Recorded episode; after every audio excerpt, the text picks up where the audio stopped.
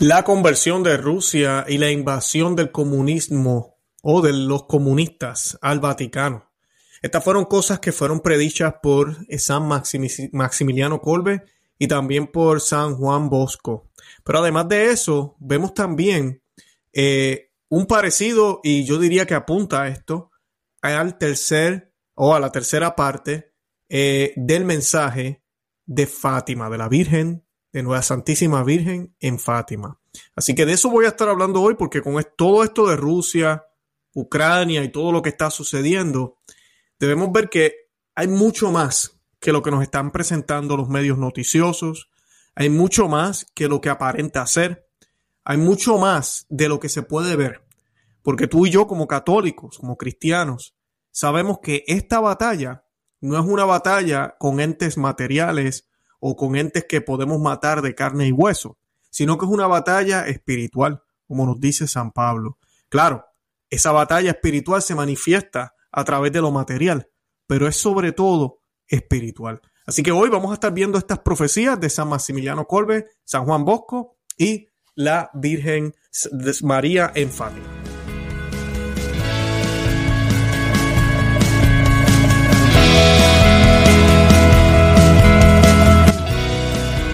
Bienvenidos a Conoce, Ama y Vive tu Fe. Este es el programa donde compartimos el Evangelio y profundizamos en las bellezas y riquezas de nuestra fe católica.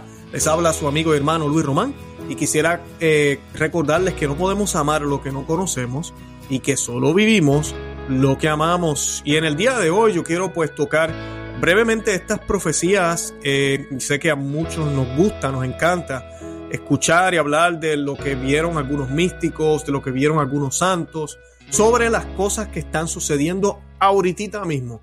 Todo lo que está sucediendo con Rusia, lo que llevamos hablando aquí en Conoce, Ama y Vive tu Fe por casi ya cuatro años, sobre cómo el Vaticano eh, está preso básicamente, todo este liderazgo eh, masónico, que lo que hablan es de fraternidad, eh, de, comunismo básicamente y marxismo, la teología de la liberación, la teología de los pueblos, la fraternidad.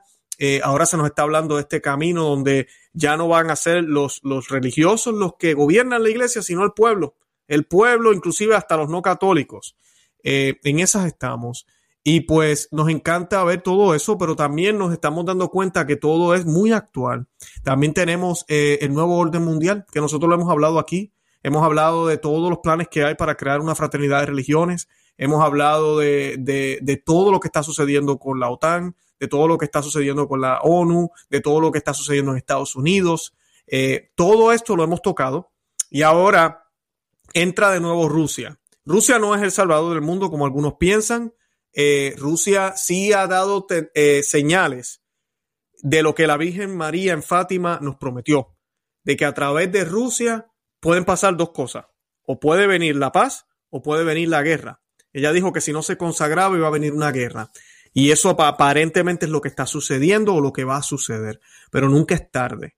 Como nos dijeron en uno de los programas que estuvimos grabando recientemente con el señor Luis Dufour, eh, yo le hice esa pregunta y él dice, no, la consagración va, eh, eh, va a pasar. Ahora, en su opinión, y yo también comparto la opinión de él, va a ser cuando usted estemos bien tarde, cuando ya hayan sido muchísimas las naciones aniquiladas, cuando ya el Vaticano, políticamente correcto, no tenga nada que perder y decida el Papa consagrar a Rusia. Ahora, esta consagración se, se, llevará a cabo en el Vaticano, se llevará en Roma, todavía existirá Roma, existirá Italia, porque las profecías que yo les voy a leer hoy pareciera que, pareciera que no.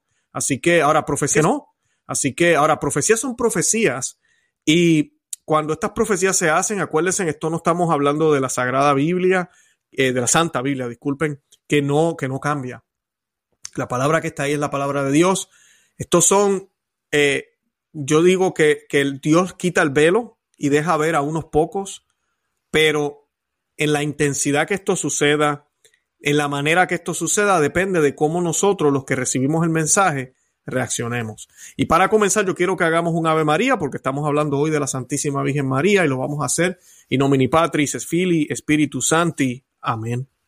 Ave María, gracia plena, Dominus tecum, benedicta tui mulieribus, et benedictus frutus ventris tui, Jesus.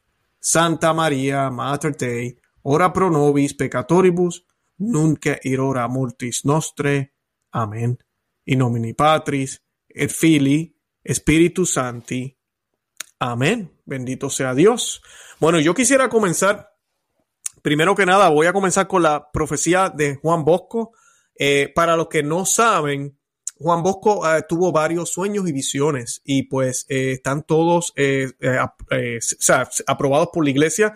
Y eso es algo que quiero recalcar. Todo lo que yo les comparto aquí en el programa es aprobado por la iglesia y las pocas veces que hemos hablado de alguna cosa, como por ejemplo el tema de Garabandal, hemos aclarado y hemos dicho y dicho de nuevo que la iglesia no la ha condenado, pero tampoco lo ha aprobado, ¿verdad? Así que bien importante eso, yo en esas cosas, en esto yo soy muy serio.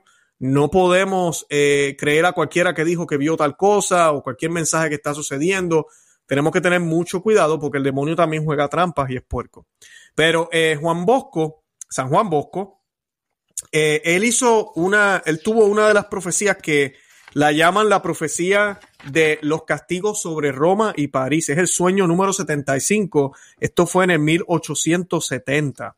Y pues el, 6 de enero, fiesta de la Epifanía o de la manifestación del Señor, se celebró la segunda ascensión del Concilio Vaticano I, la cual los padres, según el rito, hicieron, hicieron uno después de otro, comenzando por el sumo pontífice la solemne profesión de fe.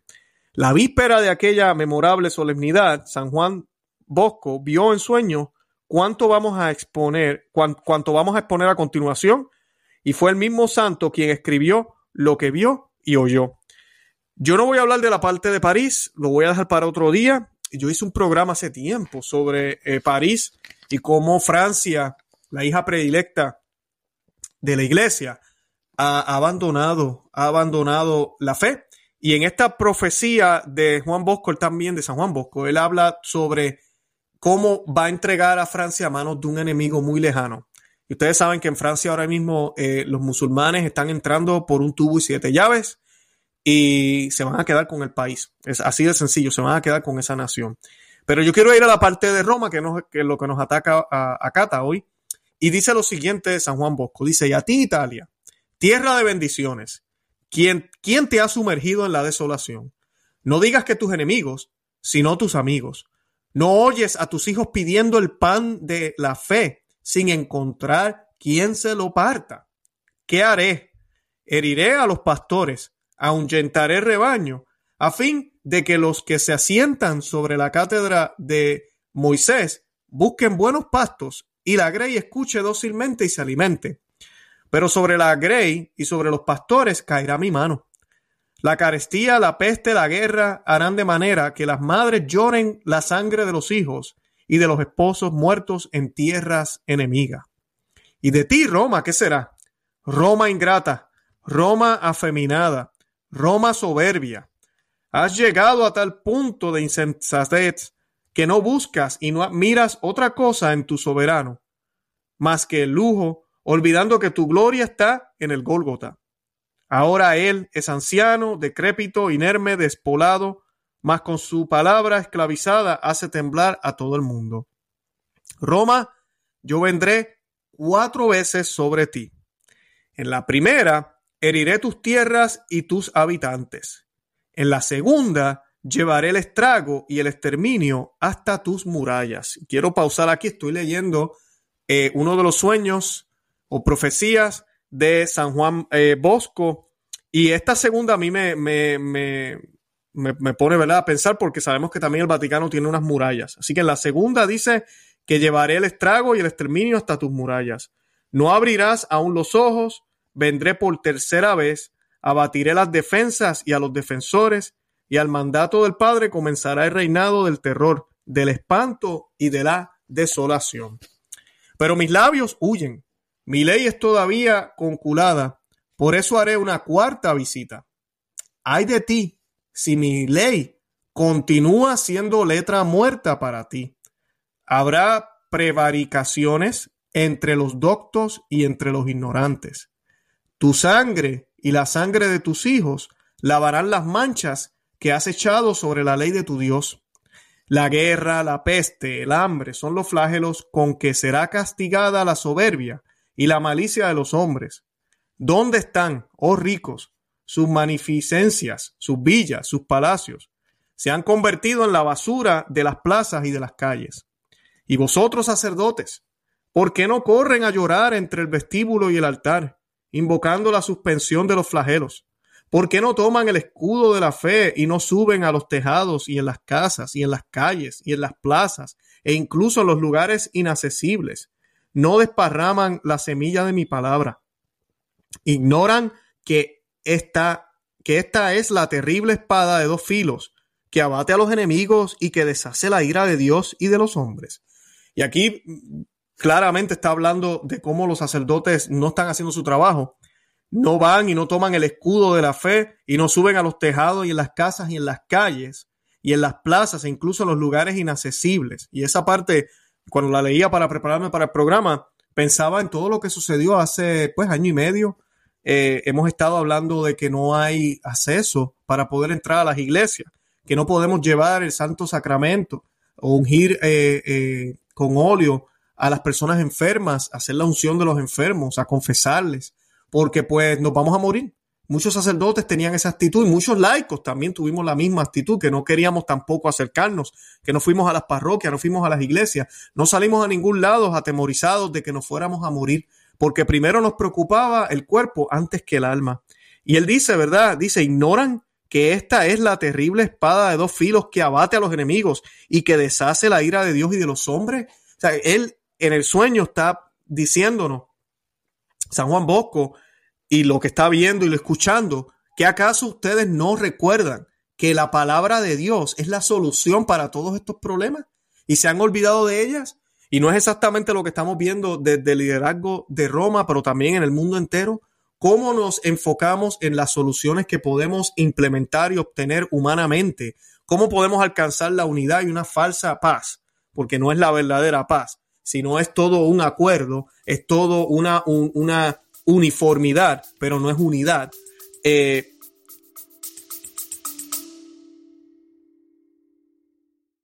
Hola, es Arelis. Gracias por escucharme. Bienvenida a mi podcast Mentalidad de Girasol. Este podcast es un viaje, un viaje que te va a ayudar a ti y que me va a ayudar a mí Espero crear una gran comunidad y espero que con mis vivencias y experiencias, mis desaciertos y aciertos y mi luz y oscuridad, yo pueda hacerte entender que no estás sola. Yo voy a ti, yo voy a mí, no te quito.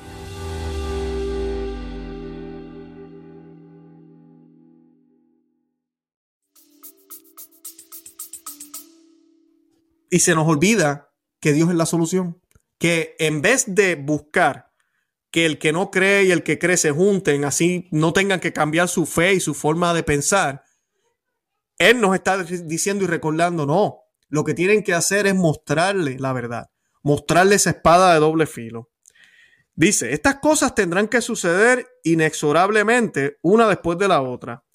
Las cosas se proceden demasiado lentamente, pero la augusta reina del cielo está presente. El poder de Dios está en sus manos, disipa como la niebla a sus enemigos reviste al venerado anciano de todos sus antiguos hábitos. Se producirá además un violento huracán.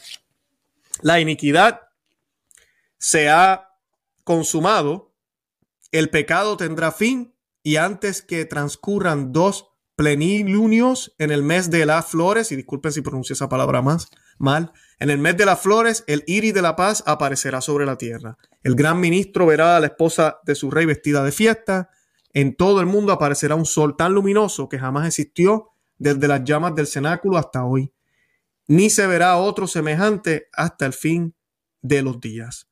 Eh, y esas fueron las palabras de San Juan Bosco, eh, que, tuvo este, esta revelación, este sueño. Y siempre hay una esperanza, como pueden ver al final. Voy a leer ahora a San Maximiliano Colbe, que es un poquito más chocante, por eso quise dejarlo para el medio.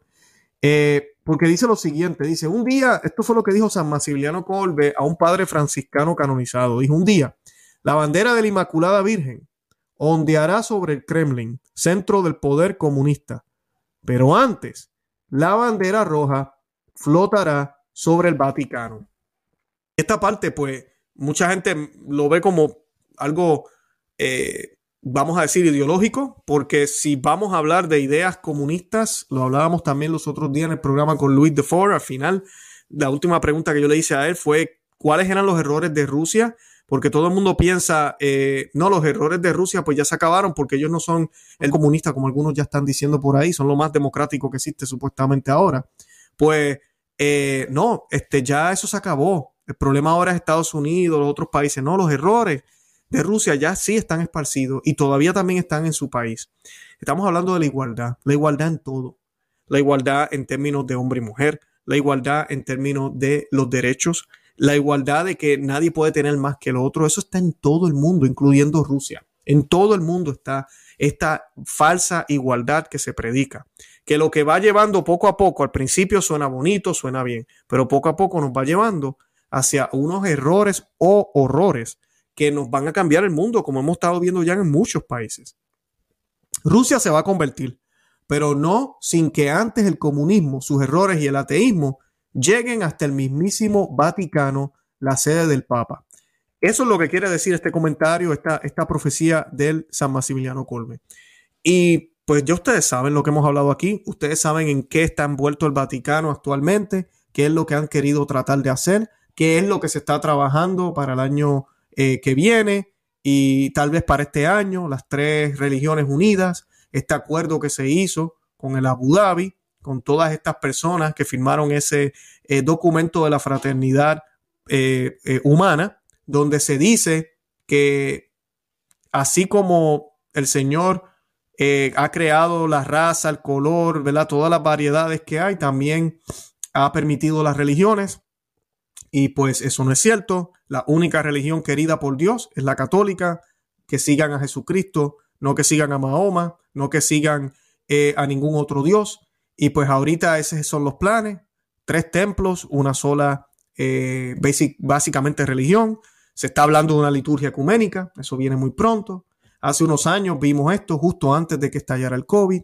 Idolatría en el Vaticano, la Pachamama, esto dentro de una iglesia. ¿Qué significa Pachamama? Madre Tierra, eh, porque esa es la diosa ahora que se nos habla.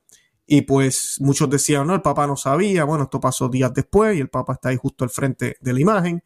Así que eh, esas, esas son las circunstancias que estamos viviendo.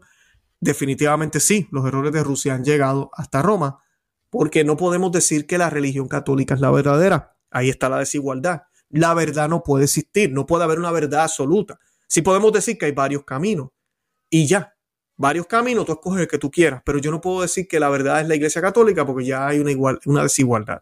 Y nosotros los católicos hablamos de igualdad, hablamos de amor y todos por igual, ¿verdad? Así que eso no está en la Biblia por ninguna parte, pero esos son los errores de Rusia que han entrado al Vaticano. Y mucho más que eso, la homosexualidad rampante que hay ahorita mismo, eh, todas estas eh, cosas que están sucediendo básicamente. Y eso es lo que Nuestra Señora quiso significar cuando dijo que el Santo Padre, y esto ya es en, Fátima, eh, sería perseguido, que la iglesia sería perseguida. Cuando decimos el Santo Padre será perseguido, sí, también va a haber persecución posiblemente, pues yo creo que sí que eso va a venir, y ahí es donde van a abrir los ojos en la iglesia, eh, persecución como tal por parte del mundo secular, de otros gobiernos en contra del, del Papa, del que esté. No sabemos si va a ser Francisco, no sabemos si va a ser el siguiente, ni siquiera sabemos si vamos a tener más papas, no sabemos qué vaya a pasar. Pero sí también la persecución en términos de la silla de San Pedro. Sí, de la silla de San Pedro siendo perseguida por el mismo que se sienta en ella, por los mismos que se han sentado en ella, por los mismos que se supone que la cuidemos y la protejamos, por los mismos que ahora decimos, no, el Papa ya no manda, ahora mandamos nosotros. Y el Papa dice, sí, es verdad, eso es obra del Espíritu Santo. Y, queremos invertir el triángulo de la jerarquía que se supone que hay en la iglesia, porque la iglesia aquí en la tierra debe ser un reflejo del reino de Dios en el cielo. Entonces, eh, todo eso son ataques, ataques al Santo Padre. Pero San Misiliano Colbe dice que antes de que suceda esa conversión de Rusia, porque es lo que él dice, la bandera de la Inmaculada, y me encanta porque es tanta y tanta la similitud con la Virgen de Fátima, porque él está hablando de la Inmaculada, la Inmaculada, y, y, cuál es la devoción que la Virgen de Fátima nos presenta y nos pide, devoción a su Inmaculado Corazón. Así que aquí hay mucha conexión. Y además de eso, dice que la bandera de la Inmaculada va a ondear en el Kremlin, la capital del comunismo, donde nació el comunismo. Eso no lo podemos negar, donde nació el comunismo. Y todos los males que estamos viviendo ahora nacieron allá. Y ahorita mismo Rusia tiene que convertirse para poder asumir su papel. Ahorita mismo no están bien, están completamente asociados con China. Y el nuevo orden mundial los está utilizando, ellos no se han dado cuenta. Lean el documento que el arzobispo Vígano estuvo publicando los otros días. Hay que ver las dos caras de la moneda. Cierto aspecto, pues muchos dirán, ok, lo que está haciendo Putin políticamente podrá ser en, parte un freno, pero a la misma vez, como dice el arzobispo Vígano, no lo puede ser. ¿Por qué? Porque ellos todavía tienen esos errores. Todavía hay unas cosas que no son bien y nos han convertido al Señor, como mencioné al programa, en el, en el principio del programa, a ti como católico te tiene que importar el, lo que está en el cielo. Vivimos en la tierra, estamos conscientes de lo que está pasando en la tierra, pero todo tiene que apuntar al cielo. Y cuando tú tienes un país que se declara ortodoxo, que esa religión no es legítima, que tienes un, un gobernante que básicamente es la cabeza de esa iglesia y la iglesia hace lo que él quiera, un gobernante que firmó leyes para poder estar ahí, sabrá Dios hasta cuántos más años, aunque hagan elecciones, eh, hay unos problemas, hay unos problemas aquí. Entonces, por eso la Santísima Virgen pidió la conversión de Rusia. Por eso lo pidió, porque Rusia tiene un papel crucial en la historia, eso no hay duda. Pero tiene que estar en las manos del Inmaculado Corazón de María, en las manos de Dios, en las manos de Cristo. Y pues dice que no va a ser hasta que en Roma la bandera roja flote sobre Roma, que no va a suceder esa conversión de Rusia. Así que ya estamos viendo cómo Roma se ha puesto desde décadas ya, porque esto no es solo el Papa Francisco, esto lleva décadas. Se va a poner peor la cosa. Ya les hablé de los planes que hay en varios años. Ahí es que va a suceder esa conversión. Y cuando llegue lo peor, lamentablemente, la consagración se va a dar. Ahora, el mensaje de Fátima, yo quiero leerlo para ir cerrando. La tercera parte del secreto de Fátima eh, revelado el 13 de julio de 1917. Dice eh, eh, Son Lucía, después de las dos partes que ya he expuesto, hemos visto al lado izquierdo de Nuestra Señora, un poco más en lo alto, a un ángel, con una espada de fuego en la mano izquierda. Un ángel con una espada de fuego en la mano izquierda. Centelleando emitía llamas que parecían iban a incendiar el mundo, pero se apagaban al contacto con el esplendor que Nuestra Señora irradiaba con su mano derecha dirigida hacia él. El ángel señalando la tierra con su mano derecha dijo con voz fuerte, penitencia, penitencia, penitencia. Y vimos en una inmensa luz, que es Dios, algo semejante a como se ven las personas en un espejo cuando pasan ante él. A un obispo vestido de blanco, hemos tenido el presentimiento de que fuera el Santo Padre también a otros obispos, sacerdotes, religiosos y religiosas, subir una montaña empinada en cuya cumbre había una cruz de madero toscos, como si fueran de alconorque con la corteza. El Santo Padre, antes de llegar a ella, atravesó una, una gran ciudad medio en ruinas y medio tembloroso con paso vacilante, apesadumbrado de dolor y pena, rezando por las almas de los cadáveres que encontraba por el camino. Llegado a la cima del monte, postrado de rodillas a los pies de la gran cruz, fue muerto por un grupo de soldados que le dispararon varios tiros de armas de fuego y flechas, y del mismo modo murieron uno tras otros los obispos, sacerdotes, religiosos y religiosas, y diversas personas seglares, hombres y mujeres de diversas clases y posiciones. Bajo los dos brazos de la cruz había dos ángeles, cada uno de ellos con una jarra de cristal en la mano, en las cuales recogían la sangre de los mártires y regaban con ella las almas que se acercaban a Dios. Y pues pueden ver aquí, concluyendo ya, pueden ver la relación. No, no, no hay duda de esto. Estamos hablando de San Juan Bosco, hablándonos de cómo Italia, por las cosas que está haciendo, Roma, por lo que está haciendo, por, por, por darle la espalda a Dios, va a haber una destrucción bien fea, va a haber un castigo bien feo. Pero al final va a haber luz. Eh, también vemos en la predicción de, San Maximiliano Colbe cómo la eh, bandera roja ondeará, ondeará en el Vaticano. Y pues que Rusia no se va a convertir hasta que eso no sucede. Eh, además de eso, vemos entonces en Fátima la misma analogía, como Roma posiblemente, que el Señor no, no lo permita, será destruida y, y, pareciera que va a ser físico, pareciera que algo muy grave va a suceder, tipo de guerra, algún atentado, algo va a suceder bien feo, bien grande y, va a llevar hasta unos acontecimientos que van a cambiar la historia completa de la humanidad. Ahora sabemos que el mensaje de Fátima, al igual que ahorita cuando estaba leyendo eh, eh, San Juan Bosco, leía San Maximiliano Colbe, como él habla de cómo los errores de, de, de, de Rusia van a llegar a, Roma, pero como al pasar eso luego la bandera de la Inmaculada va a estar ondeando desde el Kremlin y luego vemos como eh, también San Juan Bosco habla de va a haber una luz inmensa y nunca va, va, a haber tanto brillo porque la iglesia va a resurgir, eso no hay duda. Eso es promesa, eso está en la Biblia, en Apocalipsis y también es promesa de la Virgen de Fátima, que dijo al final, mi corazón inmaculado triunfará. Y por eso sabemos y tenemos esperanza de que, de que la, la, consagración a Rusia, como debe ser, a Rusia, no al mundo entero, no a Ucrania, a Rusia, el Papa tiene que ir y decir, yo consagro a Rusia en la unión de todos los obispos al Inmaculado Corazón de María. Tiene que hacerlo solemnemente con toda la autoridad que él tiene, solo a Rusia. Y eso va a suceder. Como ya hablamos, posiblemente cuando ya toda esta destrucción pase. ¿Qué tenemos que hacer tú y yo? Tú y yo tenemos que primero que nada estar en estado de gracia. De eso no hay duda. Cuando usted escucha este tipo de profecías, no es como para asustarnos eh, o para pensar, oh, ah, Dios lo tiene ya todo bajo control. Y sí, todo eso es verdad, lo tiene todo bajo control. Pero yo tengo que hacer mi parte. Yo tengo que estar en gracia. Ahorita mismo estamos en tiempo de penitencia. El ángel que aparece en la, en la visión que les deja ver la Santísima Virgen María a, los niños en Fátima, gritaba penitencia, penitencia, penitencia. Así que tú y yo estamos llamados a hacer penitencia, a darnos cuenta que no somos los más santos, a darnos cuenta que, porque muchos piensan así, eh, cuando eh, hicimos el programa con el señor Luis Eduardo López Padilla sobre Fátima, algunas personas me escribían sobre eso, oh, entonces la culpa es de la Iglesia Católica.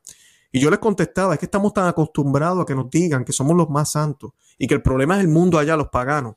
Y realmente el problema comienza con nosotros, porque nosotros sabemos, a nosotros se nos ha dado más que a ellos. Yo no estoy excusándolos a ellos, ellos tienen que convertirse, pero se van a convertir si la gloria de Dios es reflejada a través de nuestro testimonio. Además de eso, el Señor necesita almas, almas que oren, almas que hagan penitencia, almas que se sacrifiquen por los que no saben, por los que no creen, por los que no quieren escuchar. Y esas almas pueden ser, podemos ser tú y yo. Entonces, esa es la, eso es lo que podemos hacer. La devoción a los primeros cinco sábados es importantísimo. Es algo que no le hemos hecho caso a la Virgen María. Seguimos esperando porque un papa consagra a Rusia y nos lavamos las manos.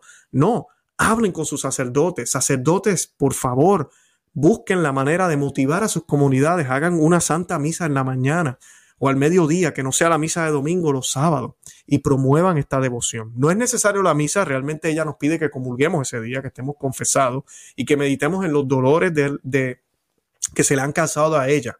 Eh, pero, pues claro, qué mejor manera para estar preparado que recibir al Señor en, la Santa Misa.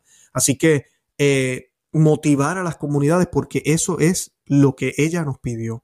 Y eso sí lo podemos hacer tú y yo. Ahí sí que no tenemos excusa y no tenemos que estar esperando por líderes religiosos, ni por Roma, ni por nada de eso. Así que no se olviden de todo eso.